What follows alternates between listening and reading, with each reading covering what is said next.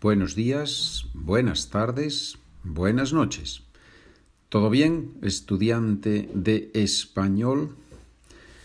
Espero que sí. Espero que mm, estés bien de salud, que estés en buena forma, que estés mentalmente preparado y con la disposición de ánimo adecuada para ejercitar, aprender, mejorar tu español. Estamos en el episodio 278, madre mía, 278 episodios. Y hemos empezado, así un poco espontáneamente, una serie de ejercicios con verbos que se usan mucho y en los que los estudiantes cometen errores con cierta frecuencia. Son ejercicios muy sencillos, pero me dicen los estudiantes que son muy útiles y que les gusta hacerlos primero con el audio, con el podcast, y después con el documento. Y eso es precisamente lo que yo recomiendo. Yo siempre recomiendo que el podcast se escuche primero, una, dos, tres veces, se hagan los ejercicios y después, solo después, el documento, con el documento, trabajar con el documento, sentarse, tomar el bolígrafo, el lápiz y hacer los ejercicios por escrito. Y lo último, el último paso, que es realmente el más importante, el último paso es siempre contar lo que hemos hecho a otra persona, contar lo que hemos escrito a otra persona si son ejercicios tan directos como estos, no hay mucho que contar, pero cuando uno lee una pequeña historia, cuando uno escucha una pequeña anécdota en español, contarla después con tus propias palabras, con tus propias palabras. Bien, bueno, lección del día, ¿verdad? Ejercicio número uno. Estamos con ejercicios eh, con el verbo hacer. Número uno. La semana pasada nadie, los deberes y la profesora nos castigó.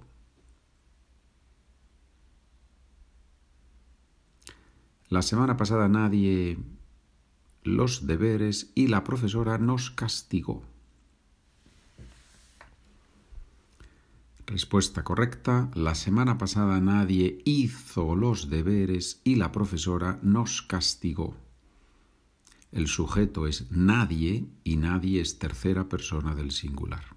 Aunque en este caso estoy hablando de un grupo de personas y yo estoy en el grupo. ¿Cómo sabemos que yo, el hablante, está en el grupo? Porque la segunda oración es la profesora nos castigó. Hay un nos y eso significa que yo estoy en el grupo. Bien, Qué bonito, ¿no? Solo una palabra de tres letras nos, nos da mucha información, ¿sí? Número dos. Como mis sobrinos, dos huecos, el tonto durante la película, su madre los sacó del cine.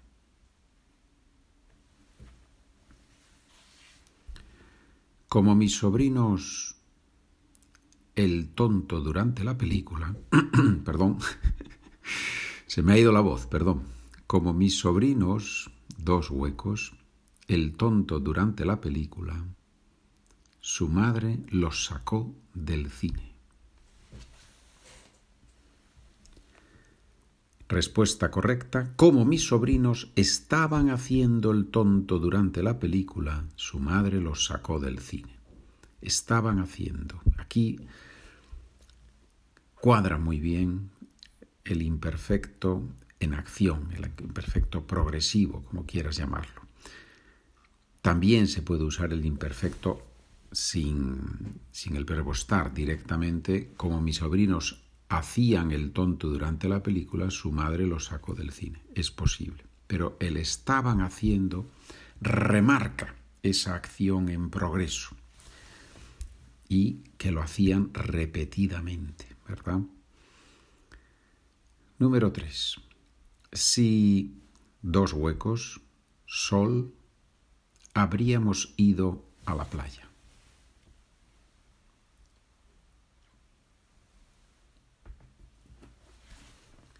Si dos huecos, sol, habríamos ido a la playa.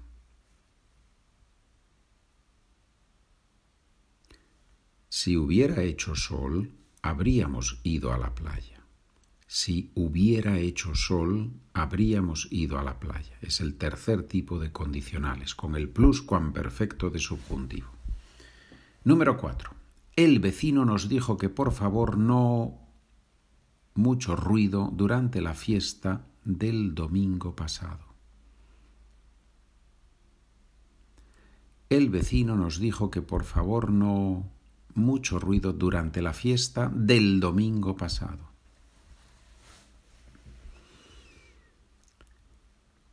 Respuesta correcta. El vecino nos dijo que por favor no hiciéramos mucho ruido durante la fiesta del domingo pasado. No hiciéramos. Cuidado aquí, es importante el imperfecto de subjuntivo porque estamos hablando de algo en el pasado. Pero ese algo en el pasado no viene, no viene del dijo, viene del domingo pasado. Porque si no hay domingo pasado y la fiesta es en el futuro, deberíamos decir, el vecino nos dijo que por favor no hagamos mucho ruido durante la fiesta. ¿Entendemos la idea? El dijo es porque el vecino ya hablamos con él hace tres días. Pero ¿cuándo es la fiesta? Es lo importante. Si la fiesta es en el futuro, usamos presente de subjuntivo. Si la fiesta ya ha pasado, usamos imperfecto de subjuntivo. Interesante, ¿verdad? El vecino nos dijo que por favor no hiciéramos mucho ruido durante la fiesta del domingo pasado. Bien, señores, y ahora tenemos otras cinco frases, número cinco, seis, otras cinco frases no, porque hemos hecho cuatro, o sea que no hay otras cinco, hay cinco frases más. Las frases cinco, seis, siete, ocho, nueve y diez. Yo voy a leerlas dos veces te digo el número de huecos. Y empezamos. Número 5. Mi prima, un hueco, de todo en la empresa. No entiendo por qué la despidieron. Mi prima, de todo en la empresa. No entiendo por qué la despidieron. Número 6 el cantante perdió la voz en mitad de la actuación y los periódicos dijeron que dos huecos el ridículo. El cantante perdió la voz en mitad de la actuación y los periódicos dijeron que el ridículo. Número 3. Eh, perdón, número 7. En ausencia del jefe, Manuela, tres huecos, de supervisora. Veremos cómo sale. En ausencia del jefe, Manuela, de supervisora. Veremos cómo sale. Número 8. Si no dos huecos, tanto frío, habríamos salido en bici. Si no tanto frío, habríamos salido en bici. Número 9. Como ellos siempre, dos huecos, comentarios negativos, nadie les tiene en cuenta. Como ellos siempre, dos huecos, comentarios negativos, nadie les tiene en cuenta. Número 10.